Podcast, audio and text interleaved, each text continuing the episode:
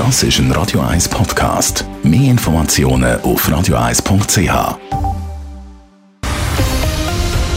Radio 1 Thema sollen Reiche höhere Steuern zahlen auf ihre Aktiengewinne und sollen zum Beispiel ein lesbisches Ehepaar Zugang zu Samenspenden bekommen. Über das stimmen wir am Sonntag unter anderem ab und einige haben das sicher bereits schon per Brief erledigt. Mit was für einer Stimmbeteiligung wird eigentlich gerechnet? Der Simon Schaffer ist dieser Frage nachgegangen. Wenn wir am Sonntag über die 99%-Initiative und über die Ehe für alle abstimmen, bleibt die Stimmbeteiligung auch eher mäßig. In der Stadt Winterthur ist die briefliche Stimmbeteiligung Stand heute bei etwa 40%. In der Stadt Zürich bei über 49%. Und so stand jetzt eher hoch. wir rechnen mit noch mehr, die Stadt auf Anfrage mit. Kann man da schon einen Trend für einen Sonntag abschauen? Die Frage geht an Politologe Lukas Golder von GFS Bern. Das ist noch schwer zu sagen. Wir haben äh, dort mehr Mühe mit den Umfragen, das präzise zu sehen, was wirklich läuft. Natürlich sind die Städte relativ motiviert, so scheint es mindestens im Moment, zum Teilnehmen. Wie es auf dem Land aussieht, ob wir wieder so eine Supermobilisierung haben wie im Juni, das glaube ich zu bezweifeln. Wo letzten Juni über die Agrarinitiative und über das CO2-Gesetz abgestimmt wurde, sind gerade durch die Landbevölkerung eben ein regelrechter Ruck gegangen. Das stellt Lukas Golder fest. Die Landbevölkerung war so mobilisiert, gewesen, dass sie am CO2-Gesetz überraschenderweise hat der Todesschuss versetzt. Eine so breite Mobilisierung hat es das mal aber nicht gegeben.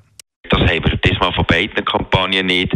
Klar haben gewisse Gruppen, vor allem vielleicht auch aus der Schwulen- und Lesben-Szene, recht bunt aufmerksam gemacht, eine recht interessante Kampagne gemacht. Aber es ist nicht vergleichbar mit der Situation, die wir zum Beispiel im Juni bei den agrarpolitischen Initiativen hatten. Der Politologe rechnet mit einer durchschnittlichen Stimmbeteiligung von 46 Prozent in der Schweiz. Was das für einen Ausgang der Abstimmung bedeutet, sei schwierig zu sagen. Der Lukas Golder bleibt zurückhaltend da sind die Ausgangslagen so deutlich, dass mir nicht scheint, dass jetzt irgendein Mobilisierungseffekt noch etwas bewirken könnte.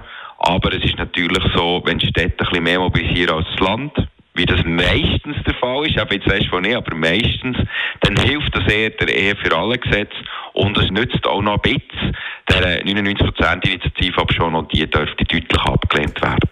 GFS Bern rechnet aber mit einem klaren Nein zu der 99%-Initiative und mit einem klaren Ja zur Ehe für alle am Sonntag. In der Stadt Zürich wird zusätzlich noch über eine neue Feuerwehrwache in Oerlikon und über eine Volksinitiative abgestimmt, die die Grünflächen am See schützen Simon Schaffer, Radio 1. Radio 1 Thema. Jederzeit zum Nachlesen als Podcast auf radio1.ch.